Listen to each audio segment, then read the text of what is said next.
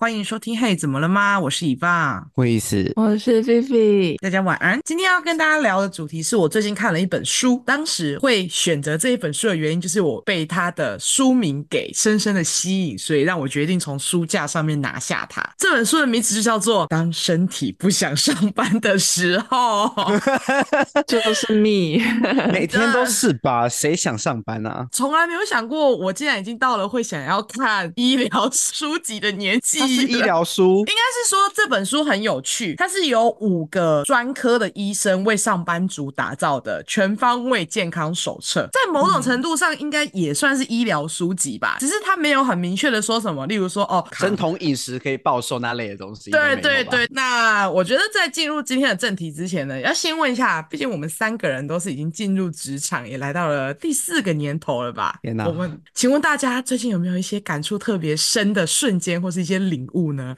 我要先分享，因为我最近的感触特别深。嗯、有一天跟我的姐妹去喝深夜咖啡厅，然后我们不小心话匣子聊开了，嗯、我们就一路聊到那个深夜咖啡厅关门，也就是两点。我们两点的时候才从那个咖啡厅离开，各自回家。因为我我跟他的局就是隔天还要继续延续这样子，所以隔天我们已经。嗯我们就约下午一点多两点的时候会合咯，但是我跟他两个人就是一直在打哈欠，疯狂的。我们看到彼此的时候就是有够疲惫，因为那一天我们是一起，就是我们约了第三个朋友，我们就是三个人要一起出去过夜这样子，所以我们就在那个朋友家一起过夜，然后就是开始聊天看剧，又不小心看到了五点，凌晨五点，对，睡觉的时候是五点，看到四点，然后你也知道姐妹晚上睡前要干嘛？Girls talk，聊天，对，要聊天。看电视的时候都不聊哦，看电影都不聊哦。他妈一定要躺在床上的时候开始说：“哦，我跟你说，我最近怎 样怎样。” 作死啊，作死！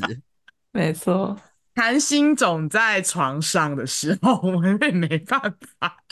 好，所以那一天就五点睡。这件事情发生，这件事造成什么样的问题呢？就是呢，我到礼拜一的时候，我还是全身疲惫，非常没有办法进入状况。所以事实证明，熬个夜真的要花一个礼拜的时间来调试回来。我我那天晚上十一点半就睡了，直接倒头，立刻不行了，不行了。对，直接不行哦。而且因为我五点那天，我五点睡的那个时候，起床的时间是下午两点，等于我醒来也没几个小时。我又继续睡，嗯、马上睡着，我真的没有办法再熬夜了哎、欸！我我我觉得没有办法熬夜是一个，还有一个就是我的肩膀非常变得容易非常酸痛，因为打字对不对？键盘，我们长时间你知道上班族们都有一个都有一个姿势，我们都会这样，嗯、就是低头，对，然后低头，然后我们的肩膀能够往前。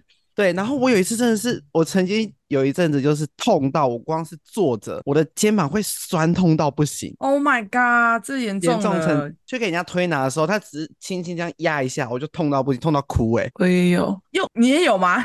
你也有吗？肩膀的困扰，腰对啊，就是会很不舒服哦。上班族最常有的应该就是腰背、肩膀，肩还有那个手腕。如果你是设计师的话，哦，要一直用滑鼠的，嗯、对对对，都很容易这样子。针对克里斯刚刚提到的，就是你看荧幕的时候，因为看荧幕的时候是低头在看的，那这个、因为我椅子比较高，这件事情就是你会肩颈酸痛是非常合理的，而且有的时候久了的话，你的脊椎其实有可能。会有乌龟颈的状况产生呢，就是就会这样，会这样，会这样，对，就是有点很像驼背，然后你的脖子那边就会有一坨，会往前。对，会叫富贵包。对对对，没错。这件事情不单只是打字、打电脑、滑手机，其实也会，因为长时间低头，还有就是说双下巴，因为你会一直挤压到你下巴。那我觉得，就上班族来说，可以克服的，应该就是你的电脑真的要提高，嗯，就是跟我的那个视线差不多高啊，要高。然后你的办公桌真的不能太低。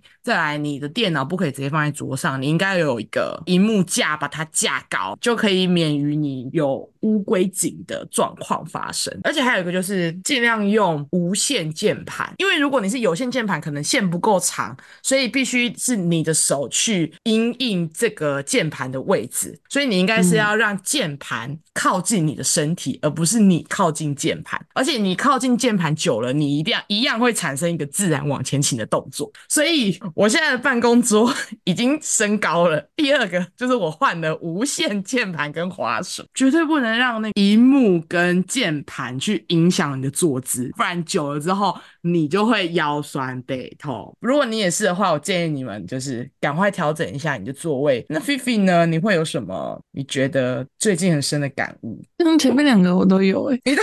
我 我也我也都有啊，对啊，其实我大家应该大同小异啦。而且我熬夜是，我觉得我已经变成一个坏习惯，就是我一定要超过十二点睡，太早睡我会觉得舍不得。完了，我的我今天要结束了吗？我睡觉起来我要上班了吗？就是、还想要再多看一点，然后会陷进网络的世界里，网瘾有网瘾，眼睛啦，我就眼睛的眼睛哦，对，眼睛是眼睛。这半年开始，我觉得眼睛超容易干，那我觉得干到还好，是我每次骑车吹到风。我就会超级无敌刺痛，然后会开始流眼泪，然后那个痛是我一定要停下来，不然我会出车祸那一种。因为你没办法张开了，对不对？这么严重，对，没办法张开，痛到没办法张开。就是如果是什么虫吹进去的话，你至少可以闭一只眼睛，另外一只眼睛是 OK 的。嗯、可是他那个刺痛的时候，是我没办法闭一只眼睛，就是我一定要停下来，然后把我的眼泪擦干，然后让它休息一下，我才能继续骑，不然超危险的。我一直没我们这种整天盯荧幕的，多多少少都有一点，因为我们就是。欸嗯，上班用八小时，然后下班又一直玩手机，真的基本上不会不太会远离三 C 用品，基本上应该是只有我们睡觉的时候才不会用。哎、欸，你们要不要来看一下你手机荧幕用多久？就是看一下，我没有开、欸、使用时间。对，荧幕使用时间看到，我现在是零啊，因为我没有那个。哦，你没有开好，那那菲菲呢？九十二十八，你有八，你有三分之一的时间都在用、欸，哎，对啊，而且还不包括你在公司用电脑的时间。因为我也算小编，所以我也会一直用，必须要一直用手机。我突然觉得我好像还好、欸，哎，我是四十四十二，而且我是我是因为我有那个红点病，就是我会想要把那个点点都划完，所以我会开着 IG 让它跑线动，但是我不会看啊。哦，我知道，我懂你，我也会这样。对，因为我不会不想要上面有红红，但虽然我现在是我已经已经到一个点不完的状态，就是对我很闲的话，我就会放它放着。没有办法啊，这个没有办法结束呢。对啊，可是就追踪人少可以啦，现在没有办法了。像是 App 上面未读的讯息，你也会都把它点开啊？会会，我连信件什么我都没办法。Mail 也会。那你知道我有多少个赖未读吗？我不想知道，好焦虑。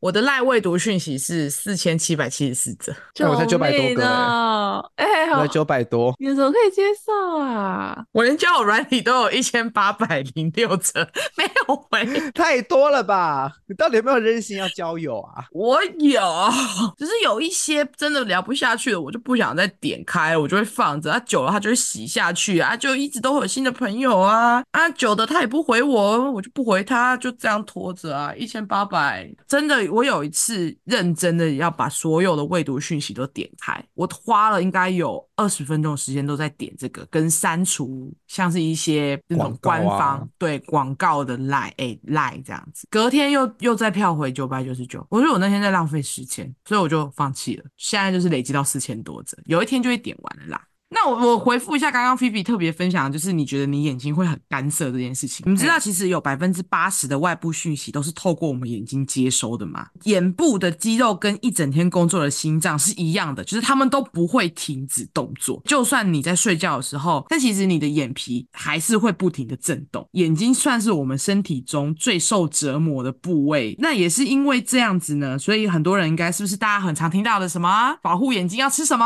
叶黄素。没错。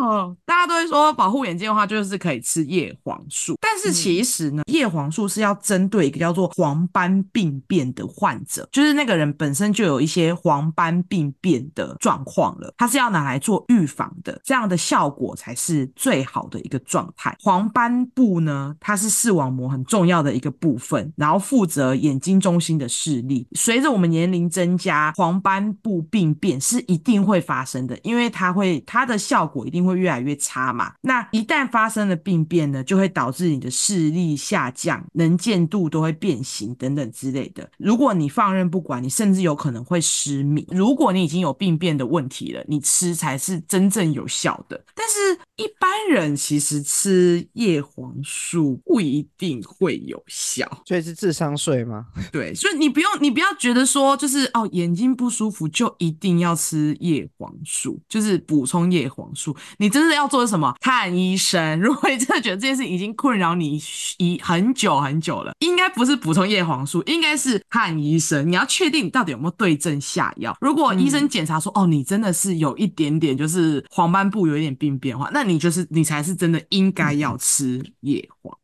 除了叶黄素，大家更常吃的另一个东西就是 Omega 三。Omega 三大家都说是来改善干眼症的，但其实，在二零一八年的时候，连最顶尖的医学期刊发表中都否定了 Omega 三对干眼症的研究功效，所以他们其实是没有办法保证说吃 Omega 三就一定对眼睛会达到保健的功效的。比起吃这些人工的保健品，更重要的应该是改善你的环境，像是你的办公室。不可以太干燥，你必须让你的办公室的湿度保持在五十 percent 左右。然后工作休休息的时候，就是一定要闭上眼睛休息，因为这可以阻断你的眼球直接接触到干燥的空气。因为你闭眼的时候，就是保护你的眼睛的水分不会流失。然后最重要就是你的眼睛不可以被风直接的吹，因为就是风直接吹的话，就是就像电风扇嘛，就是把你的水分给吹干呐、啊。因为你可能要有一个面罩、泡泡镜，你可能要面罩没用诶、欸，我有面罩，风其实会从下面。那灌上去呢，总比你直接你的骑车时接触到那个风，因为你如果没有面罩，你的你的风是直接吹进去眼球里面的。但是有那个面罩，至少它是间接吹到风，而不是直接吹到风。还有一些方法就是戴眼镜，哎，你已经戴。还有一个就是你可以用热毛巾敷眼睛，因为它可以促进泪液分泌，让你的眼球保持湿润，或是拿人工泪液，这些都是一些好的方法。所以在你想要吃这么多保健食品之前，不妨。先试试看改善环境跟保护自己眼睛开始。那如果真的真的完全不能很不舒服受不了了，先去看医生，对症下药，再决定要不要吃叶黄素，或者到底要不要吃 Omega 三。如果只是听信别人讲就做这件事情，嗯、有可能就像 Case 讲的智商税，一点用都没有。智商税，我现在没有来吃了。那这两个是两位最常发生的一些问题，还有吗？哦，我有一个我想到了，我容易消化不良。因为你说这本书真的刚好就有分。想到胃胀气会吗？胃胀气也会啊，消化道的症头都有，非常之不好。哎、欸，其实我在看这一章节的时候，我一点感觉都没有，因为我其实比较没有所谓的胃胀气或消化不良的问题。而且是不是你没吃多少东西，但还是会有消化不良的感觉？哦，对，会觉得很胀。嗯，消化不良其实除了跟饮食习惯有关系，更重要的是它真的跟精神压力是有关系的。哎，原因是因为我们身体中其实存在着一个维持稳定性的。自律神经系统，然后这个神经系统呢，会有分，就是所谓的交感神经跟副交感神经，他们会负责不同的作用。交感神经就是会在兴奋的状态下激发身体产生能量，那副交感神经就是在安全跟舒适的环境下来负责消化跟呼吸等。节省储存能量的工作，就是他们就是互补的一个状况。这两个神经系统交互作用下，我们的身体才可以维持一个稳定的状态。所以，假设说今天你可能打架啊、跑步啊，使用你全身的肌肉很紧绷的时候，你的交感神经就是会发生作用嘛，就是会让我们身体的各个血液都会汇集到就是应该要因应的肌肉上面，而这些呢，就会让你的消化系统的能能量受到了限制。的，而且你我我是个特别容易紧张的人，对，有压力，然后生气、心跳加速的情况下，交感神经起了非常活跃的作用的时候，你就会消化。所以有没有可能是因为你在工作环境下，你一直处于在一个很紧绷的状态，或是你可能因因为接下来有一些会议要跟老板报告，要跟别人讲话，然后你会很紧张。会，就是除了你的肠胃真的吸收不好之外，可能更大的原因真的是因为你很紧张，或是你觉得这个环境太让我紧绷了，我肾上腺素这个压起来了，所以你没有、就是、没有办法稳定没有办法安心。对对，因为你没有办法稳定下来，你的副交感神经没有办法起作用，所以你就会消化不良。某种程度上来说，算是心理疾病嘛。所以能做的是什么呢？放轻松。没错，就是有用，但感觉也没什么用的解决办法。但好像真的只能做好这件事情，就是你的压力管理要得到释放，让你紧绷的大脑可以有一个休息的状态。冥想会是一个不错的方法，因为它可以让你放松。然后再来就是。就是吃东西啊，就是不要吃太辣、太油腻的东西。消化不良，有的时候不是身体的问题，有的时候其实真的是心理的问题。压力，对，压力的问题，环境的问题，就是都会都都是会造成你消化不良的原因。所以大家也不要一直觉得自己的肠胃真的很烂，有的时候可能要想想，哎，是不是你真的压力太大，所以才造成。消化不良的状况，我可以跟大家分享的就是，你不要觉得你消化不良，你就只要吃消化正常的药哦。就是药剂真的太多了，每一个的状况都不一样，那它对应的也都不一样。所以，如果你每次只要觉得，呃，你胃痛，你胃不好不舒服，你就立刻服药的话，其实这不是一个长远的解决办法啦。因为就像刚刚讲的，有可能真的是心灵压力上面的问题，所以不是觉得说，哦，我现在胃胃我消化不良，我就要立刻吃药，立刻吃药。因为有时候真的不是药就可以解决的。建议，嗯，嗯，还是要看医生，不能不能只靠吃即胃服适定。对对对，不能只靠吃成药就觉得可以解决，就是它治标不治本，它不是一个长远的解决办法。应该只是。当下可以把症状压下来，对对对，但其实真正的问题还是存在的，一些压力的问题还是必须要去克服。然后还有就是睡前不要吃东西，因为有的时候生理作息不好也会影响到消化系统。可能吃宵夜，然后吃完宵夜马上就去睡，但其实你的食物都还停留在胃里，你的胃根本就没办法作业，对身体来说会产生一个很大的负担。那久了之后，你一定会有消化不良的问题啊，因为你每次都在人家要消化的时候睡觉，你强制他关机。哎，我还要工作，我还要工作。对，然后你你就睡了，但是你你这个身为主人，你就是说哦，不行，我太累，我要睡觉了。这这这些原封不动的食物在你的胃里没有办法消化，都有可能导致不良或者是。逆流性的食道炎，所以晚餐饭后至少三四个小时再睡觉哦。就算吃饱饭后确实会让你感觉到疲惫，但考虑到健康问题，还是请你 hold 着，不要那么快睡。也可以考虑洗个热水澡。哎，我跟你洗热水澡真的有效，就是如果我真的很想睡时，我也会去洗澡。洗澡之后就会比较神清气爽一点。嗯，那我们要进入下一个大家也会常会有的问题喽。好的，还有一个常会有的问题就是邻居问题。克里斯最常发生。各位邻居就我今天摆各位邻居。最近是尾牙季。啊，我这个礼拜每个礼拜都在喝酒。你朋友太多了，朋友多有时候也是一种困扰。不管是自愿性喝酒或是非自愿性喝酒。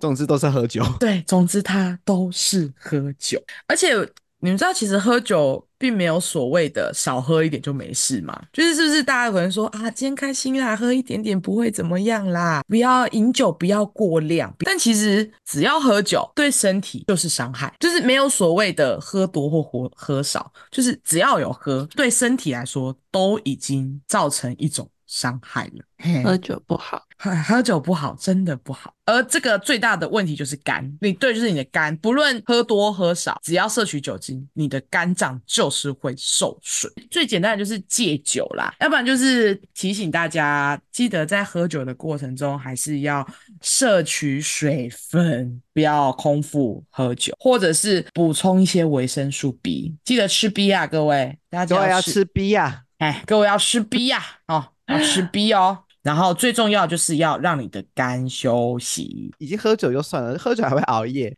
对，因为喝酒一定是晚上发生的，所以这是不会有大白天，不会有大白天的酗酒吧？不是早上早上七点起来 就先咕噜先咕噜，人家喝水你喝酒，酒一定是晚上喝啊，聚餐喝，聚完餐续摊喝，因为你早上喝酒会显得这个人很不正经。对。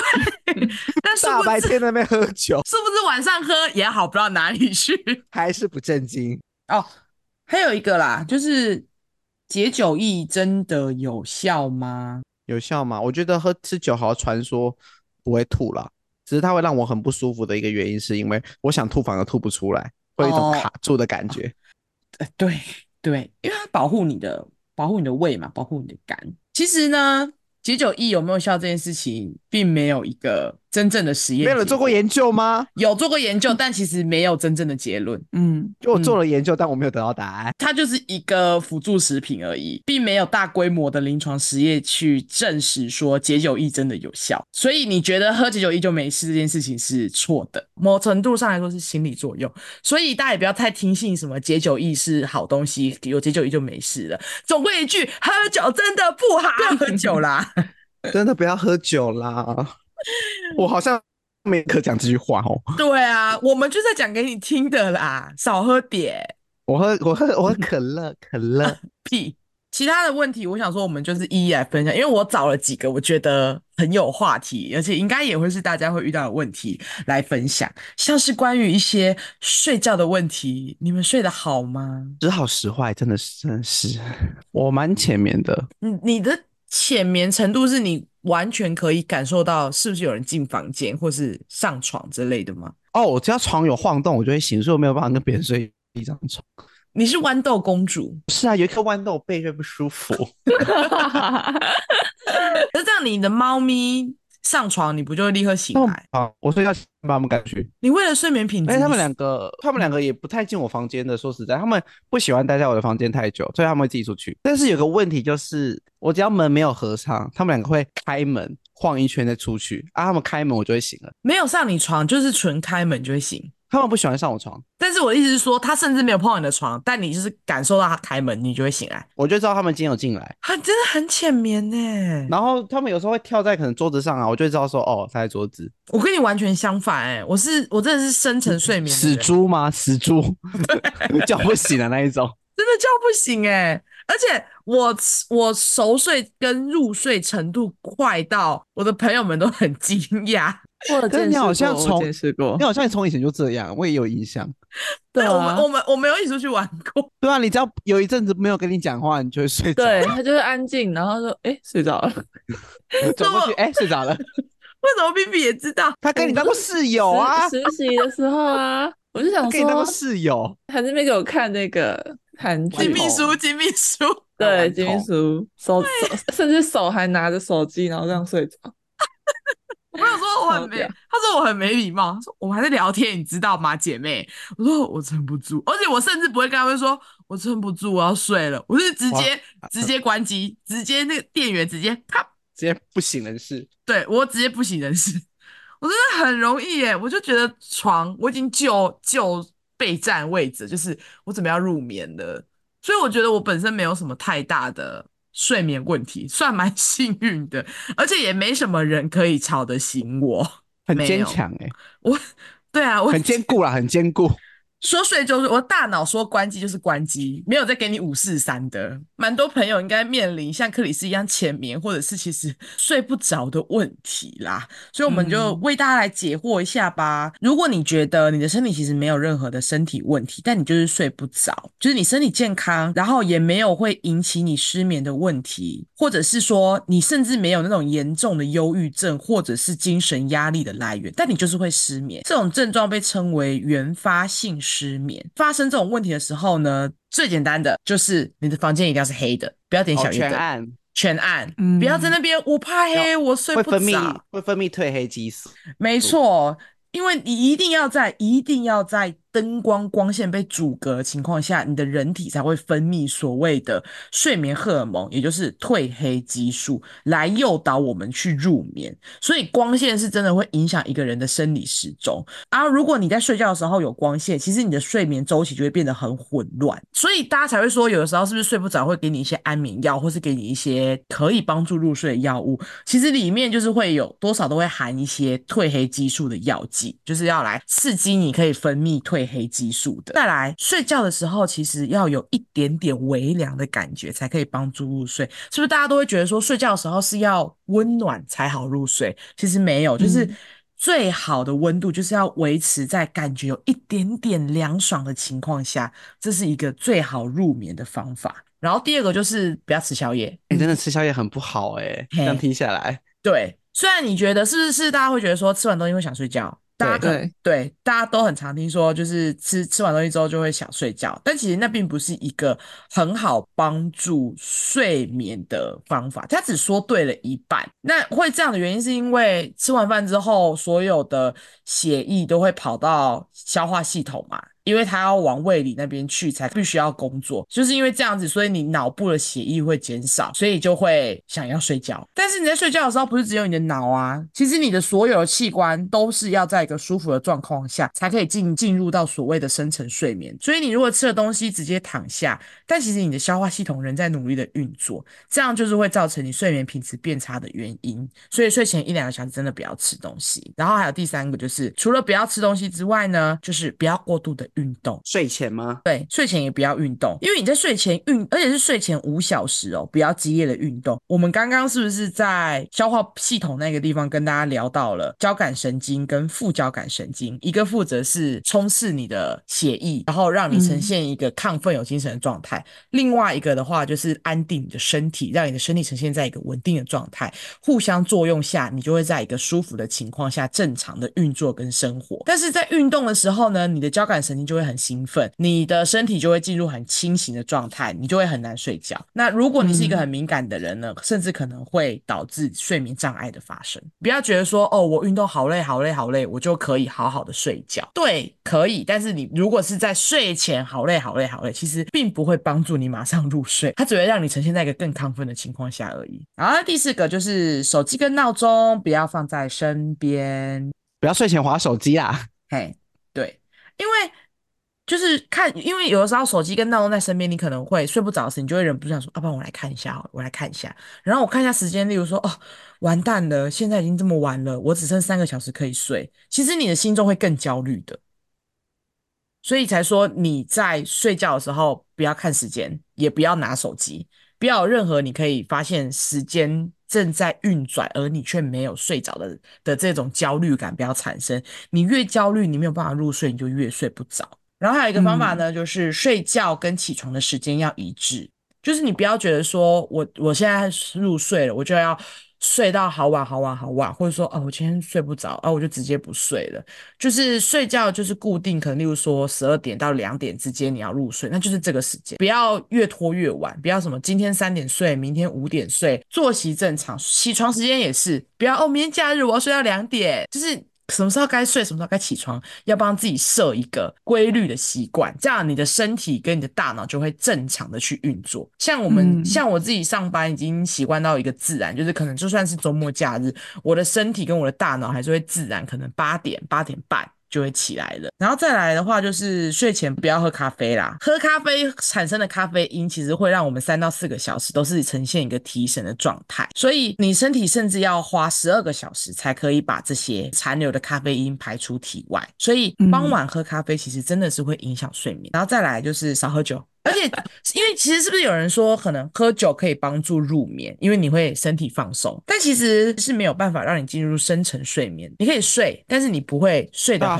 深。喝酒隔天都很早醒啊。而且，就算你真的入睡了，你隔天也不是属于那一种神清气爽的起来。所以，如果你总是要依赖酒精才可以入睡，其实你是有可能会越喝越多的，慢性酒精成瘾的可能性也会大幅的增加。所以，不要仰赖酒精入眠这样的方式去帮助自己入睡。还不如去看医生，或者是像刚刚讲的，吃医生配给的安眠药，或者是呃褪黑激素这些药物，其实都会比喝酒入睡要来的更好。然后再来最后一个，就是真的不要逼自己睡。如果你真的睡不着，那就起来吧，因为你越躺，你只会越焦虑。硬逼。所以如果你真的睡不着，那你就去做点其他的事情。你可以看书，嗯，嗯，然后你只要可能书看一看，你真的又进入那个想睡觉的时候，就立刻再躺回床上就好了。因为除了要有睡眠睡眠品质之外，也要提升睡眠的效率。就是所谓的睡眠效率，就是指实际睡着的时间跟躺在床上的时间是要成正比的，不是说睡越久越好。我之前有看过人家说，就是你不要在床上做一些不是睡觉的事情，就是你要让你的身体知道你在床上，你就是要睡觉。你如果要划手机，你就要去外面沙发或者哪里划都可以，离开那个地方。对，就是你只要躺在床上，你就是只只能睡觉。虽然我做不太到。对，我我会躺在床上做别的事。对啊，给一个个身体跟大脑的记忆，就是暗示，这是一个暗示吧，暗示的行为，就是说，哦，碰到床喽，那你应该要睡了，而不是说，哦，碰到床喽，划手机，哦，碰到床喽，修指甲。啊，还有一个就是，如果你有睡午觉的习惯的话，不要超过二十分钟，不要睡太久，很短呢、欸，二十分钟很短。我通常会睡大概至少也要半小时吧。对啊，我觉得至少，我觉得那个十分钟的误差应该还好啦。如果午睡超过三十分钟，会破坏我们的睡眠模式。午睡假的，你说那种睡一两个小时的那种，对，就是它有可能会阻碍我们恢复生理时钟的罪魁祸首，所以要小心。卖困熊贼，睡眠有的时候不是在看长短的，有可能你只睡二十分钟，但你睡得很深沉、很充足，其实也是在帮助体力做小部分的修复。但你如果把体力恢复到百分之百，那你晚上就不用睡了。没有累的那个额度了，没有累累的额度了。对，所以尽量让你的午睡控制在二十分钟以内，小小的恢复精力。我现在很有感觉啊，就是用我的时候，午现在没事，我午睡睡太久，我在晚上就睡不太着。对，哎，你们都会午睡吗？上班的时候吗？假日才会 啊，上班时候不会。我上班会啊，我上班睡爆哎、欸。啊，因为我们休息时间是一固定的啊，就是。十二点到一点啊，吃完饭就是你就睡觉，没人管你。可是我没办法趴睡，因为我们公司有个有一个摄影棚，然后我有想过就是在那边放一个躺椅之类的。好像不错，听起来超舒服的。说不定还有同事会跟你在里面一起睡啊。对啊，哦、但毕竟那个是摄影棚，我就是也不好意思提，可不可以放一个躺椅在里面？对啊，不然你就是中午拿进去，然后醒了就把它收回来自己的办公桌。我直接不午睡了哎、欸，我们也是一个小时啊，但是我们就是可能一个小时就会拿来都来吃饭聊天。吃饭对，有时候是会真的上班，就是早上上班上到超想睡，然后就是。我只是稍微闭目养神一下就会睡着那一种，吐哭。可是我中午还是没办法睡，因为我趴睡，我觉得很不舒服。我以前是会先睡再吃，睡半小时之后再起来把饭吃一次，因为这样就不会胀气啊。对啊，因为你吃完再睡的时候，你肚子会很胀，会很不舒服。然后我就是先睡，睡完半小时之后再爬起来吃。还有一个。非常非常极端的做法，我分享给大家。他自己书上也说，尽量不要，就是二十四小时不要睡觉，因为你就可以重新设定你的睡眠周期。哎、欸，他设定的这个条件很严苛、欸，哎，怎么有办法、啊？它叫做剥夺睡眠法，要先破坏一次，对，整个归零，直接归零，重新设定。但是他说这真的是有点极端啦，所以哈、喔，建议你去看、啊、去看身心科，是不要常用，不要常用。对对对。然后，大家有些人可能会担心安眠药会有一些副作用。大部分身心科开立的安眠药，在短时间跟小剂量使用的时候，身体都不会有这种副作用的产生的。正确的使用这些药物，都是帮助你加分的效果，而不是就是不要觉得说说哦会有抗药性啊，或是什么对身体不好啊，然后就抗拒看医生，或者是抗拒吃这些药物。有时候你接受这个帮助久了，其实你就可以自然的断掉这些药物啦。看医生才。怕看医生啦，对，真的才是解决你的一个方法。可以睡得短，但是睡的深程度一定要是足够。然后我觉得还有一个很有趣，因为我们上上上周其实有跟大家分享吃早餐这件事情。吃早餐真的比较健康吗？因为大家不是说三餐早餐是最重要的一餐，对，所以到底要不要吃早餐？好 说服他，快点去说服他。吃早餐跟减重到底有没有关系这件事情呢？其实就是大家一直在争论的嘛，就是说啊，吃早餐才可以变瘦，嗯、不吃早餐身体不好，嗯、容易变笨。但其实这是因为有不同的研究者会提出不同的主张跟论点的关系。像是有一些麦片公司，他会提供资金援助的研究中，他就会希望主张吃早点吃早餐有助于控制体重。反观没有接受过这些食品企业援助的研究呢，对此就不会有明确的结论了。为什么麦片公司要这样呢？因为他要卖麦片啊，麦片要卖麦片，麦片吃早餐 啊，麦片早餐，原来是行销的手法啊。